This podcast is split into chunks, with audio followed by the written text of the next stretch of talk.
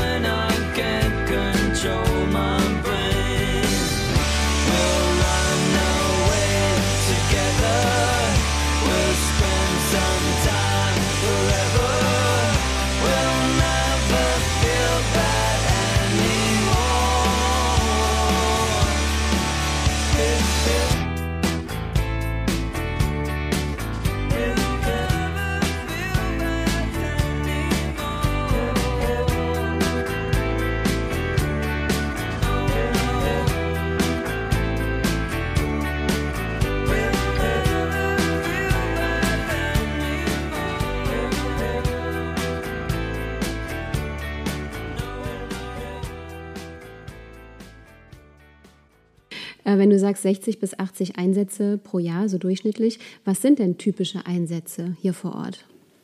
Tja, das ist auch nicht zu beschreiben mit einem Satz. Ähm, ich beschreibe es mal wie so ein Würfel. Es kommt ja vieles dazu. Es ist A, der Einsatztyp. Das mhm. kann ein Brand sein. Ähm, und da ist die Frage, ein kleiner Brand, klassisch eine Mülltonne, mhm. eine Hecke, bis hin zu einem Vollbrand eines Wohnhauses, in dem auch noch vielleicht ja, Bewohner drin sind mhm. zu dem Zeitpunkt, wo wir alarmiert werden bis hin zu einem Brand einer oder einer Explosion, sage ich mal, eines Industrieunternehmens. Siehe, vor wenigen Monaten äh, war das der mhm. Einsatzalarm bei der MEN hier mhm. hinten ähm, am Hollerich. Ähm, und das weißt du halt nie. Hinzu kommt die Uhrzeit. Mhm. Ist es zu einer charmanten Uhrzeit 18 Uhr abends, wo jeder zu Hause sitzt. Und dann haben wir von unseren 40 Aktiven auch 25 im Einsatz. Also das wäre da so die ideale Einsatzzeit. Das ist die idealste ja, wahrscheinlich. 17, 19 Uhr unter der Woche ist schon. So, und ähm, das kann dann gehen von Hilfeleistung, mhm. das ist die klassische Katze auf dem Baum, bis hin zum Wassereinsatz, äh, Ölspur auf dem Wasser, weil irgendein Motorboot schon einen defekten Tank hat bis hin zu äh, Hilfeleistung, Rettungsdienst, Türöffnungen, ein mhm. Einsatz, den wir vor Jahren gar nicht gekannt haben, auf den mhm. wir uns auch ausbilden mussten und spezialisieren mussten, ähm, wo du wirklich vor einer verschlossenen Tür dann stehst und äh, auch nicht weißt, was erwartet mich dahinter. Mhm. Ist es mhm. einfach eine Person, die gestürzt ist und sich halt von der Küche zur Wohnungstür nicht mehr bewegen kann, weil vielleicht ein Bruch vorliegt? Oder ist es wirklich noch gravierende äh, Fälle, die wir hinter der Türe dann vorfinden? Mhm. Ähm, so, und deswegen den klassischen Einsatz würde ich sagen, der also von diesen 60 bis 80 Einsatz, Einsätzen, die Tobi beschrieben hat, ähm, übers Jahr, das verschiebt sich von Jahr zu Jahr eigentlich. Aber es ist klar, es geht immer mehr von Brandeinsätzen hin zu Hilfeleistungseinsätzen. Mhm. Woran liegt das? Das ist eigentlich ganz einfach erklärt. So, ne? der, der vorbeugende Brandschutz, äh, der ja auch zum Teil des Brandschutzes gehört, äh, wurde halt in den letzten Jahren immer besser. Ne? Mhm. Dieses, äh, dieses klassische, dieser klassische Slogan, Feuermelder retten Leben, ist tatsächlich so. Um, zum einen hat man die Gefahr erkannt, dass wenn es zu Hause brennt oder auch die, die äh, Strom, ähm, leitenden Teile zu Hause wurden immer mehr verbessert. Die mhm. Bauteile der Gebäude, die Substanzen, die da verbaut wurden, wurden immer verbessert. Und deshalb kann man eigentlich sagen, dass die Verbesserung des vorbeugenden Brandschutzes auf jeden Fall auch zu, zu abnehmenden Zahlen im Bereich äh, der Brandeinsätze mhm. geführt hat. Mhm. Allerdings, wie gesagt, wie Thomas schon gesagt hat, sind dadurch dann aber die Hilfeleistungen durch neue Einsatzstrukturen äh, gestiegen. Mhm. Vielleicht können wir ganz kurz mal einen Exkurs machen zum Thema Waldbrandgefahr. Das liest man ja aktuell auch, dass ihr auch öfter rausfahren müsst wegen der zunehmenden Trockenheit ähm, und Hitze. Merkt ihr das selbst auch, dass das in den letzten Jahren stark zugenommen hat? Also glücklicherweise werden wir oder wurden wir in diesem Jahr zu relativ wenig äh, Wald- oder Vegetationsbränden äh, alarmiert. Aber man sieht es schon im Umfeld. Mhm. So, ne? Also wenn ich überlege, die Kameraden und Kameraden der Feuerwehren, der VG Nassstätten oder auch äh, A. Einrich, also sprich Hahnstätten, Katzenelmung, die sind, glaube ich, in den letzten drei Wochen gefühlt jeden Tag zu einem Flächenbrand groß mhm. alarmiert worden. Das liegt halt zum einen daran, dass die natürlich noch mehr Landwirtschaft in, äh, den, in den VG, also sprich Nassstätten und A. Einrich haben, als wir mhm. jetzt hier unten im Lahntal. Aber ganz klar, die Gefahr von Wald- und Vegetationsbränden aufgrund des menschengemachten Klimawandels ist auf jeden Fall enorm gestiegen in den letzten Jahren. Mhm. Das können auch wir als Feuerwehr nur bestätigen und das war ja auch mit eines der Gründe, warum wir halt äh, 2011 unser ein, ehemaliges äh, Fahrzeug äh, neu umgebaut haben und zu einem Waldbrand äh, mit mhm. TLF umgebaut haben. Mhm. Also einen richtigen großen Flächen Vegetationsbrand hatten wir oben in Seelbach Mhm. Genau. Das ist gefühlte fünf Jahre her. Ja, drei bis fünf ähm, Der auch, äh, mit Gefahren, also wo wir mit Gefahren umgehen mussten, das war der Wind, der yeah. uns die, die Flammen ähm, sehr, sehr schnell auf einmal in unsere Richtungen geblasen hat und wir auch Fahrzeuge umsetzen mussten. Mhm. Ähm, sonst wären sie, wenn wir sie stehen gelassen hätten, mit verbrannt, weil da, wo das Fahrzeug war, war fünf Minuten später der Brand. Mhm. Ähm, das war eigentlich ein heftiger, an den ich mich erinnern kann. Und ansonsten sind es kleinere gewesen. Ja, bis jetzt, und äh, ich klopfe mal hier auf den Tisch, der noch aus Holz ist. Wir sind eigentlich hier in unserer Gemarkung Nassau sehr stark und sehr gut verschont geblieben mhm. davon in den letzten zwei, drei Jahre. Mhm. Haben uns aber auf der anderen Seite auch gut darauf vorbereitet. Wir haben die Wintermonate auch dieses Jahr genutzt für zwei Theorieübungen hier zum Waldbrand. Also wie gehst du vor, wie fährst du an, welche Schlauchdicke nimmst du, wie viel Wasser brauchst du, all die ganzen ja. Fragen. Äh, gehst du gegen das Feuer mit Windrichtung, entgegengesetzter Windrichtung. Also sehr viel Theorie gemacht, haben das Fahrzeug umgebaut, also auch uns im Equipment ähm, aufgestellt für, für Vegetations- und Waldbrände und auch eine große Gemeinschaftsübung mit dem Ausrückebereich 1 im, glaube ich, April war es, in Weinär durchgeführt, mhm. an einem Samstagnachmittag, sodass mhm. wir auch äh, genügend Zeit dafür investiert haben und nicht abends irgendwo so mal by the way nach dem Arbeiten noch eine Übung gefahren haben, sondern einen richtigen schönen Samstag daraus gemacht haben. Also wir haben uns gut aufgestellt dafür, denke ich. Auch ja. da bei dem Unimog muss man sagen, äh, großen Dank an die Sponsoren, weil er wurde komplett durch Sponsoring mhm. und Eigenleistung der Kameraden umgebaut. Mhm. Ansonsten wäre das äh, gar nicht finanzierbar gewesen auf VG-Seite. Ähm, auch da nochmal herzliches Dank an alle, die damit geholfen haben. Mhm. Ihr habt eben gesagt, die ideale Einsatzzeit, wenn man sich das denn aussuchen könnte, wäre irgendwann abends zwischen 17 und 19 Uhr. Das heißt, ihr wisst auch tatsächlich nie, wie viele Feuerwehrmänner und Frauen kommen denn eigentlich zum Einsatz. Das ist also immer ein gewisses Glücksspiel. Und ich habe eben im Vorgespräch schon erfahren, die Sirene geht ja auch nicht immer. Manchmal geht nur der Pieper. Erklärt das nochmal für unsere Zuhörerinnen und Zuhörer. Wann geht eigentlich noch die Sirene und wie teilen, teilen sich auch diese Brandstufen, so nenne ich es jetzt mal, laienhaft, überhaupt auf? Ja, also alle Alarmierungen, die, äh, die die Feuerwehr betreffen, wurden in den letzten Jahren durch die zuständigen Wehrleiter, die die beauftragten Personen des Chefs, sprich des VG-Bürgermeisters sind, äh, kategorisiert. Mhm. Da gibt es dann landesspezifische Alarmstichworte, wie der Name schon sagte, von der ADD, vom, vom Bundesland Rheinland-Pfalz ausgehend. Mhm. Und da wurde dann quasi ganz genau festgelegt, wie jetzt zum Beispiel, wenn wir, wenn wir bei dem Beispiel, es brennt eine kleine Mülltonne irgendwo im Ortskern, das ist dann ein Alarmstichwort B1, brennt Mülltonne. Und da mhm. wird dann hinterlegt, welches Fahrzeug dorthin fährt, um diese Mülltonne zu löschen.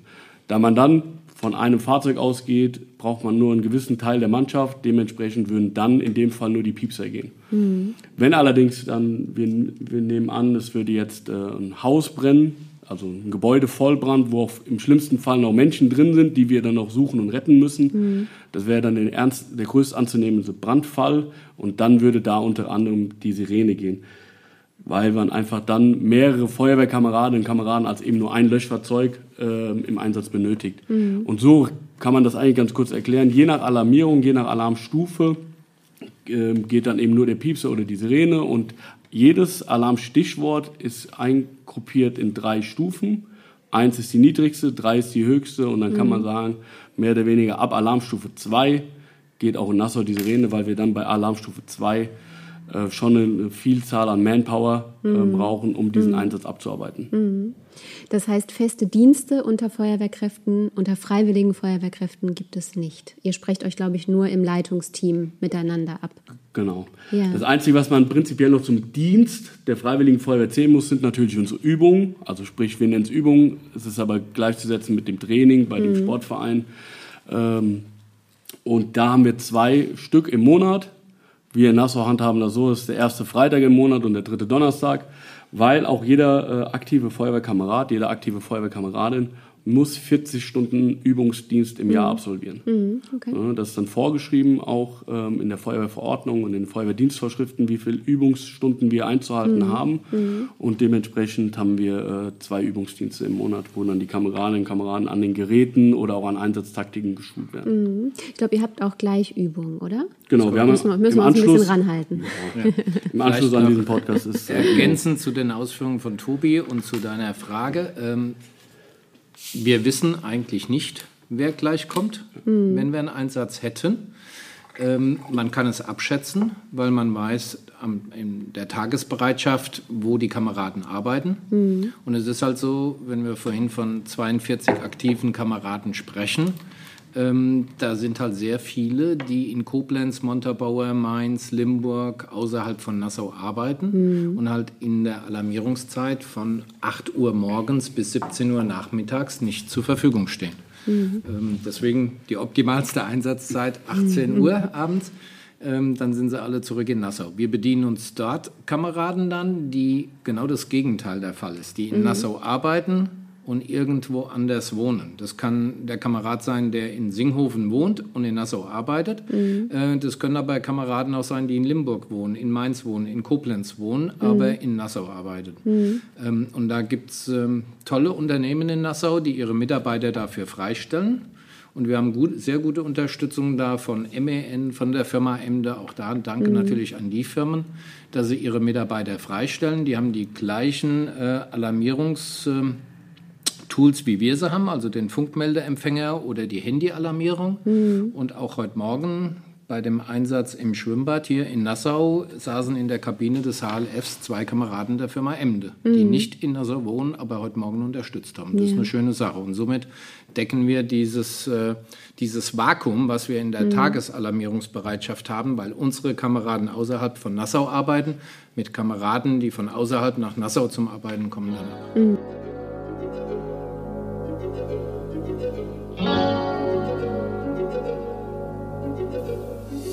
You must understand, though the touch of your hand makes my pulse react.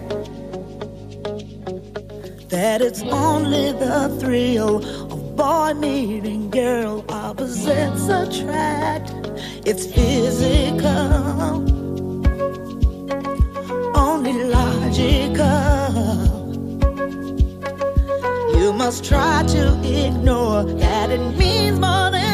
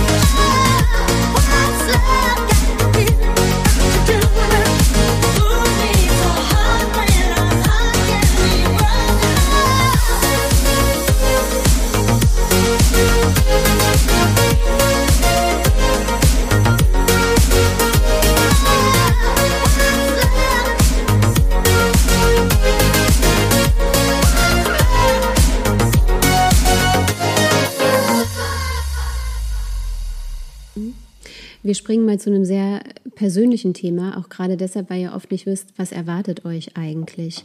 Wie geht ihr persönlich mit Ängsten um vor so einem Einsatz oder während so eines Einsatzes oder danach? Also wir machen das eigentlich prinzipiell so, es hört sich jetzt vielleicht ein bisschen martialisch an, aber im Einsatzvorfeld oder wenn wir zu einer Alarmierung fahren, ist relativ wenig Zeit für Ängste. Je nachdem, wenn oder wie weit wir fahren, hat man natürlich schon mal auf jeden Fall ein mulmiges Gefühl. Ich erinnere jetzt mich selber an äh, die Einsatzfahrt zur Munitionsfabrik, als dann mhm. dieses Jahr wieder zum Beispiel da die Brandmeldanlage aufgelaufen, mhm. aufgelaufen ist und es wurde dann auch noch während der Anfahrt schon äh, über Funk bestätigt, mhm. dass also ein bestätigtes Brandereignis vorliegt. Und dann hat man natürlich schon mal ein mulmiges Gefühl, was denn da einen erwartet. Und, oder was man für Bilder sieht, egal wann, was für ein Einsatzort man schlussendlich ankommt. Ähm, aber dann schwingt es bei mir zumindest äh, relativ schnell um in die Konzentration, weil es muss ja, der Einsatz muss ja irgendwie abgearbeitet werden. Das mhm. heißt, ich habe die Verantwortung für A, die Personen, die wir da retten oder betreuen müssen, aber auch natürlich für die Mannschaft, mhm. die wir haben. So, ne, und dann versuche ich dann relativ schnell mich schon so zu fokussieren und zu konzentrieren, um das halt alles bewerkstelligt zu bekommen.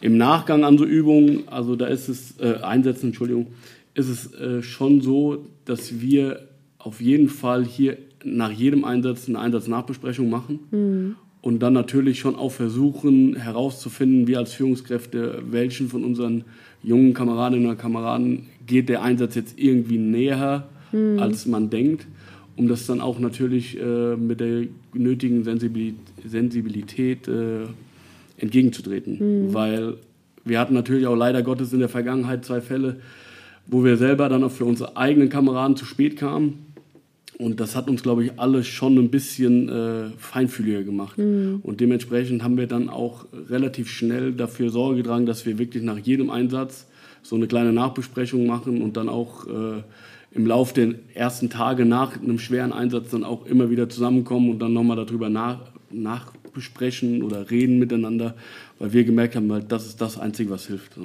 mhm. Miteinander reden, miteinander oder füreinander da sein. Mhm. Und wenn wir aber selber Einsätze haben, wo wir merken oder wo, wie damals halt auch in diesen zwei Fällen, äh, dass wir das selber nicht mehr äh, regeln können, weil da äh, unsere Kraft dann auch fehlt, dann ist dann relativ schnell, können wir dann über die Wehrleitung oder auch dann, wie eben schon angesprochen, über die Funkeinsatzzentrale dann auch Notfallseelsorge, Notfallseelsorge des Rhein-Lahn-Kreises anfordern, mhm. die dann natürlich auch die Betreuung äh, von uns übernehmen würden. Mhm. Auch ein Grund, warum das Thema oder das Wort Kameradschaft im Feuerwehrwesen so eine ganz wesentliche Rolle spielt. Ähm, das geht los mit aufeinander verlassen können, auch im Einsatz. Ich muss wissen, wenn ich im Einsatz vorne stehe, kann ich mich auf meinen Kamerad, der jetzt mit mir zusammen einen Atemschutztrupp stellt mhm. und äh, ist der Angriffstrupp, kann ich mich auf ihn verlassen A, von ganz einfachen Dingen, ist er genügend ausgebildet dafür? Mhm. Ähm, und wie reagiert er halt darauf, wenn da ein Mensch liegt, der blutüberströmt ist, mhm. der nicht mehr antwortet, der bewusstlos ist? Mhm. Ähm, wie arbeitet das in ihm? Ähm, ich kann da ein bisschen auch aus dem Nähkästchen sprechen bei der Jugendfeuerwehr. Es gibt Eltern, die mich dazu interviewen und fragen, was erwartet irgendwann mal mein Kind, wenn ihr mhm. das übergebt als Jugendfeuerwehrkamerad mhm. in den aktiven Dienst? Ja? Mhm. Und wie geht ihr damit um? Und wie, wie fangt ihr den auf? Und wie mhm. bildet ihr den aus? Das ist für viele Eltern ein Thema, wo sie wirklich mit mir oder unseren Betreuern der Jugendfeuerwehr ins Gespräch kommen. Mhm. Ähm, aber ja, es gibt Ängste und es gibt Gefahren. Mhm. Ähm, und das gehört dazu. Mhm. Die müssen wir managen und ähm, da arbeiten wir halt auch sehr intensiv dran, ja. Mit Nachbesprechungen und alles, was Tobi sagte. Ja. Trainiert ihr auch irgendwie vorab eure, ich nenne es jetzt mal mentale Leistungsfähigkeit und auch die körperliche? Also was für eine Konstitution braucht man denn überhaupt, um diesen Job machen zu können? Ich wünsche, es wäre ein Job. dieses Hobby, dieses Hobby. Also mental ist es natürlich relativ schwer, sowas zu trainieren. Also, ne, gerade weil wir halt auch alle, äh, wie gesagt, entweder noch Schüler sind oder alle schon einen Beruf haben, ist es natürlich dann schwer, relativ, ja, wie soll ich sagen, fokussiert an der mentalen, mhm. äh, mentalen Seite zu arbeiten. Was wir halt aber schon machen, dass wir, äh, wie eben schon gesagt, in den Übungen versuchen, uns auf die Einsatzszenarien, die uns halt gegenüber stehen könnten, äh, gezielt darauf vorzubereiten und dementsprechend dann auch wissen, was denn auf uns einwirken könnte, was es für Gefahren gibt. Ansonsten ist es eigentlich erstmal relativ einfach äh, zu erklären, was man haben muss, um bei uns mitmachen zu können. Entweder man ist so jung, dass man bei Thomas in der Jugendfeuerwehr einsteigt. äh, wenn man dafür aber schon zu alt ist, das heißt, wenn man 16 ist, dann äh, steigt Nee, man kann 16 kann man 16 kannst du noch einsteigen, mit 18 übergeben wir. Ja, aber in die Einsatzabteilung kann man prinzipiell direkt auch schon mit 16 einsteigen. Mhm. Und da sollte man nur Also man muss äh, eine Feststellung, vom, also eine Eignungsfeststellung beim Arzt absolvieren. Das heißt, er muss äh, erst einmal feststellen, ob man überhaupt für den Feuerwehrdienst äh, aufgrund der körperlichen Arbeit, die geleistet werden muss, ähm, ob man dafür überhaupt zur Verfügung stehen könnte. Und man muss 16 sein. Und dann kann man mehr oder weniger schon äh, bei mir anklopfen und kann sagen, ich würde gerne bei der Freiwilligen Feuerwehr Nassau mitmachen. Dann kommen wir einfach mal zu ein paar allgemeinen Fragen. Wir haben ja eben schon erfahren, wann geht eigentlich die Sirene und wann geht sie nicht. Ähm, geht das Martinshorn eigentlich immer, wenn ihr losfahrt? Müsst ihr das immer anmachen? Ja. Immer.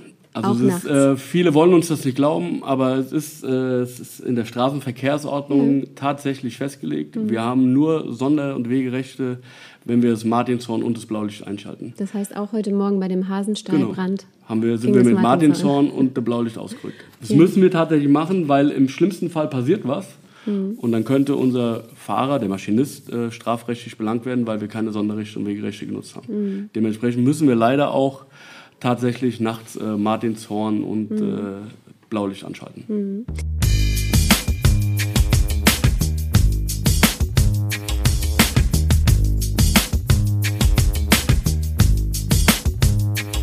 They paved paradise and put up a fucking lie.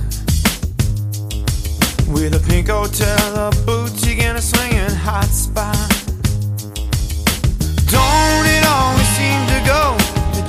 Know what you got till it's gone? They paved paradise and put up a fucking lie. They took all the trees and put them in a tree museum. And they charge the people a dollar and a half to see them. No, no, no, don't it always seem to go that you don't know what you got till it's gone? You pay paradise and put up a fucking lie.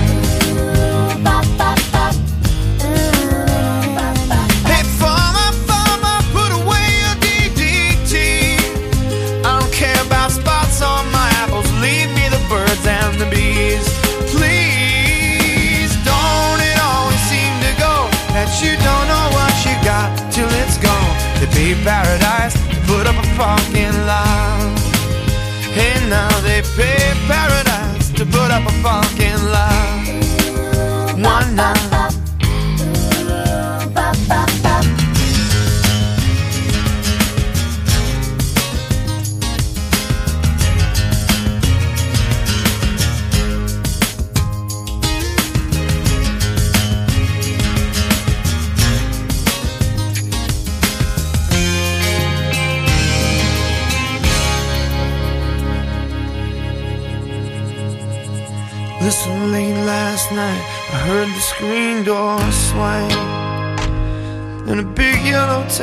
took my girl away. Now, don't it always seem to go that you don't know what you got till it's gone? They leave paradise, put up a fucking line. Hey, nah, nah, don't it always seem to go that you don't know what you got till it's gone? They pay paradise, put up a parking lot. Parking. Hey, hey, hey, pay paradise, and put up a parking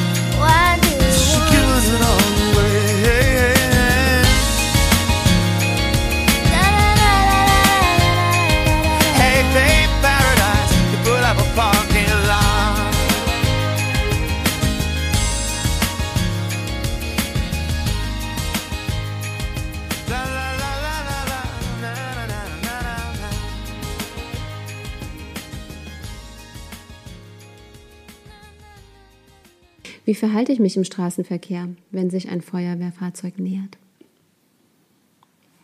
Das hat nichts mit Feuerwehrfahrzeug zu tun. Das ist fürs Rettungsfahrzeug oder fürs äh, Klar. Einsatzfahrzeug oder das Polizeifahrzeug ähnlich. Ähm, möglichst rechts ran. Äh, Rettungsgasse bilden, also das ist das, was jeder lernt bei der Fahrausbildung. Äh, Das verm- vermisst man dann so ein bisschen oder es, man vergisst es ein bisschen. Nicht jeder mehr weiß, genau. Aber letztendlich möglichst rechts ran und, Mhm. und erstmal dem Einsatzfahrzeug äh, die Vorfahrt gewähren. Mhm. Ja, sowohl an der Kreuzung als auch wenn ich es im Rückspiegel irgendwo sehe. Es gibt Leute, die denken dann, jetzt fahren wir mal ein Rennen, wir bleiben mal davor, an der nächsten Kreuzung wird es sich schon regeln. Passiert Aber das ist, glaube ich, die falsche Einstellung. Ja. Ja. Also ich hatte im letzte, letzte Woche habe ich einen HLF gefahren ähm, und ich bin von hier bis vorne an die Bahnschranke hinter dem Fahrzeug hergefahren, was mir nicht aus dem Weg gefahren ist. Und es gab Möglichkeiten am Bahnhof, es genügend Parkplätze, ähm, wo man beiseite hätte fahren können oder all die Parkplätze hier vorne. Ähm, es gibt so Leute, ja. Es gibt aber auch so Leute, die dann gerne auch mal hint uns hinterherfahren, um zu gucken, was denn überhaupt passiert ist. Warum musst du denn jetzt überhaupt die Feuerwehr hier irgendwo hinfahren? Wenn man dann fragt, was denn die Leute hier machen, und dann kommt dann wirklich dieser Satz, ja, ich wollte nur mal gucken. Das ist dann auch auf jeden Fall nicht förderlich für den Einsatzverlauf, wenn dann auch noch Passanten mit in die Einsatzstellen fahren. Dann eine Frage zu dem, was man ja auch oft jetzt in der, in der Zeitung liest und im Radio hört. Merkt ihr eine zunehmende Aggressivität gegenüber Einsatzkräften? Widerfährt euch das im, im Alltag? Also zum Glück äh, ist es aktiv in Nassau oder bei einem Einsatzort, an dem wir waren, uns noch nicht passiert. Was aber aus dem Umland, also ich kann mich an einen Fall der Kameraden der Feuerwehr Nassstätten erinnern, da gab es auf jeden Fall eine körperliche Auseinandersetzung mit einem Passanten tatsächlich. Was wir aber halt auch relativ schnell merken, ist, wenn wir unsere Einsätze in den sozialen Netzwerken posten, da wird dann schon teilweise mal ich glaube, die Leute wollen kritisch hinterfragen, aber es äh, äußert sich dann doch schon in Pöbeleien, warum wir denn jetzt nachts wieder mit Blaulicht gefahren sind und warum wir überhaupt mit den Feuerwehrautos auch am Tag so oft durch die Gegend fahren. So, ne, weil die sich gar nicht vorstellen können, dass auch wir dann mal von einem Einsatz zurückkommen oder auch, dass wir äh, auch für Festivitäten auch mal äh, Wege sperren müssen und so weiter. Also wenn wir in den sozialen Netzwerken ist, ist es schon so, dass wir auch dann da, ähm, ja, ich will jetzt nicht sagen Pöbeleien ertragen müssen, wobei es schon in die Richtung geht, aber zum Glück sind wir körperlich, kann ich mich an keinen Einsatz in der Feuerwehr Nassau erinnern, wo es wirklich schon aggressiv auf uns Einsatzkräfte losgegangen worden ist. Ja, ich glaube, da gibt es mehrere Themen zu. Das eine ist einfach die Region. Wir sind halt hier zwar Stadt Nassau und Stadt Bad Ems, aber trotzdem noch sehr ländlich.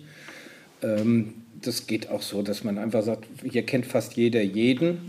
Ähm, und wenn man in die Großstädte natürlich guckt und mit Leuten redet, dann ist es, es geht meist ja nicht persönlich gegen diese Person, weil mir jetzt die Nase von dem nicht gefällt, sondern es geht ja eigentlich gegen die Organisation, gegen den Träger, gegen den Staat und Feuerwehr Rettungswesen und vor allem Polizei gelten ja als Institutionen des Staates. Und, und das ist so ähm, ja, psychologisch der Hintergrund, warum, warum dieser Konflikt ja entsteht.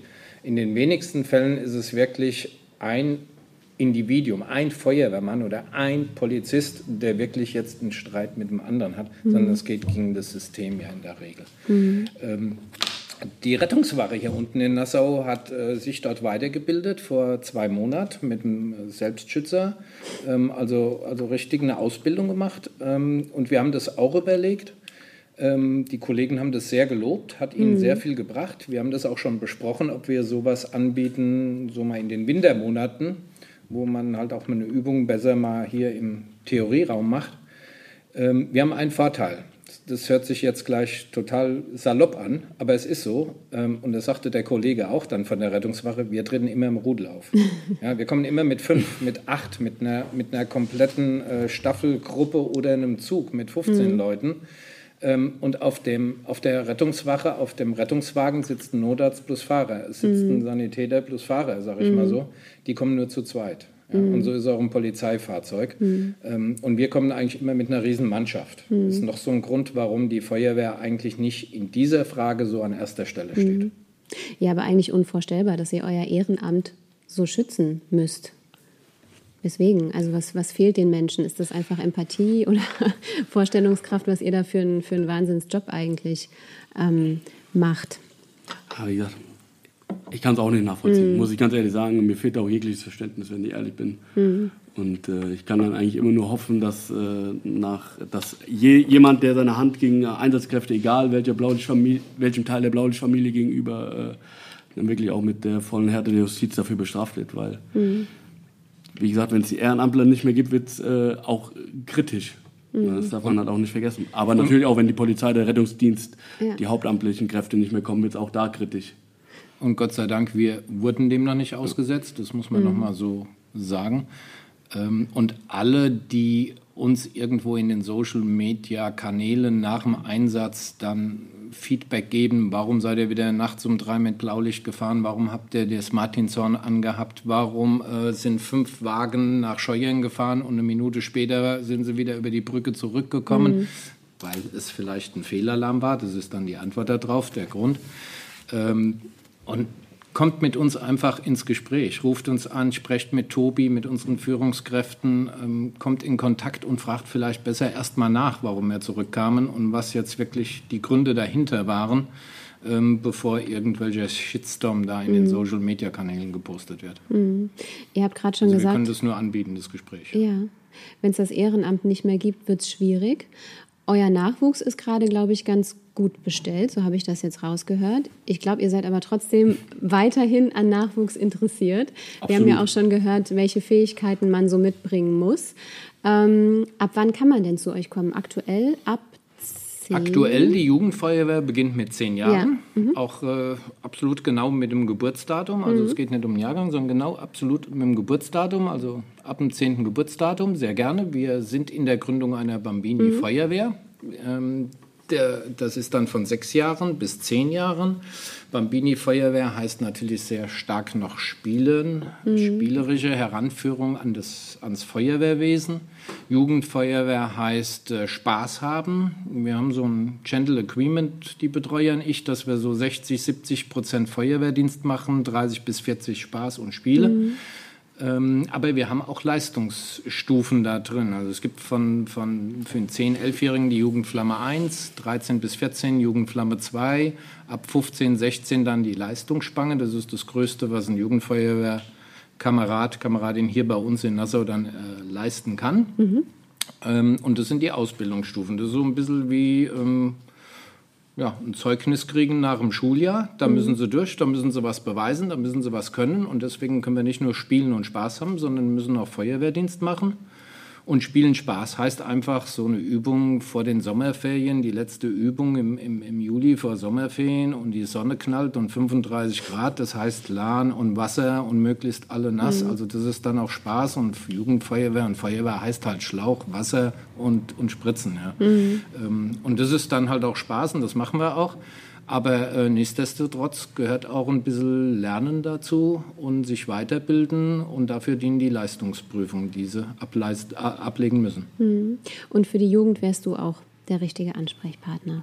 Selbstverständlich. Also ich oder meine Betreuer sehr gerne, kommt auch da ins Gespräch. Wir sind immer an, an neuen Mitgliedern interessiert und führen die auch ein. Ähm, und wir haben Übungsstunden alle 14 Tage, montags von 17.30 Uhr bis 19 Uhr. Sommerferien setzen wir aus, auch so ein bisschen um die Weihnachts- und Neujahrszeit. Dann fangen wir Mitte Januar erst wieder an. Aber in der Regel alle 14 Tage von äh, montags von 17.30 Uhr bis 19 Uhr. Vielleicht noch eine letzte persönliche Frage an euch beide. Was ist denn für euch das Wertvolle und Besondere an eurem Ehrenamt? Was ist das Erste, was euch in den Kopf kommt? Ich starte, dann kann der Wehrführer die Schlussworte sprechen. ähm, für mich sind es zwei Dinge. Ähm, A, für andere da zu sein, sich zu engagieren für andere und Hilfe zu geben, da wo notwendig ist. Es sind eigentlich drei Dinge. Als Jugendwart muss ich natürlich sagen, junge Leute an die Feuerwehr heranzuführen. Und ich arbeite sowohl im Beruf als auch hier sehr, sehr gerne mit jungen Leuten. Ähm, und auch unsere Betreuer sind alles Jungs und Mädels, die aus der Jugendfeuerwehr kommen und auch mich irgendwann da mal wahrscheinlich beerben werden. Und das macht halt Spaß. Ähm, Und der Hauptgrund ist natürlich die Kameradschaft. Und das hatte ich eben schon mal angesprochen. Ich glaube, dass es in einer gut funktionierenden Feuerwehr den höchst, der höchste Wert die Kameradschaft ist. Sehr schön. Ja, jetzt hat, der, To- äh, jetzt hat der Thomas mir als Schlusswort im Prinzip alles äh, schon aus dem Mund genommen, was ich eigentlich auch sagen wollte. Ähm, natürlich ist es wirklich so, dass man, mit, wenn wir alarmiert werden, irgendwem oder irgendeinem Sachwert auch immer zur Hilfe kommt. Das ist eigentlich das Schönste an unserem Hobby. Dass, ähm, natürlich gibt es auch manchmal Momente, wo man denkt, boah, das war jetzt natürlich nicht so schön oder es war schlimm anzusehen, aber im Endeffekt fahren wir dahin, um jemandem oder auch einem Sachwert zu helfen. Und natürlich auch der interne, ähm, der interne, ähm, die Kameradschaft innerhalb der ganzen Gruppe und jetzt auch ich, der dann auch noch aktiver mit den Alterskameraden zu tun hat, als jetzt, wenn ich jetzt hier schon äh, vorgreifen kann, in die Rednerin nach mir, ähm, die vielleicht noch nicht so viel mit den Alterskameraden zu tun haben, aber dieser, diese ganze Kameradschaft innerhalb dieser ganzen Feuerwehr mit äh, Alterskameraden, der Einsatzabteilung und der Jugendfeuerwehr, das macht schon Spaß. Das kann man nicht alles anders sagen. Ich würde sagen, das war jetzt ein wunderbarer äh, Werbeblock für die Feuerwehr und ein sehr positiver Abschluss. Ich danke euch beiden sehr für das Gespräch. Danke dir. Genau, Dankeschön. Und das war's für heute mit unserem Hörmal am Sonntag mit zwei Ehrenämtlern, die in Nassau nicht fehlen dürfen, Tobias Stork und Thomas Kunkler. Vielleicht haben Sie das eine oder andere neu über die Feuerwehr erfahren dürfen, etwas mehr Empathie und Verständnis für den Wahnsinnsjob, den die Jungs und Mädels hier für uns im Nassauer Land leisten und vielleicht haben Sie auch selbst Interesse, Fördermitglied oder sogar aktives Mitglied zu werden. Die Freiwillige Feuerwehr Nassau wird es Ihnen danken. In diesem Sinne wünsche ich Ihnen einen wundervollen Sonntag und freue mich auf den kommenden mit Ihnen. Bleiben Sie gesund und machen Sie es gut.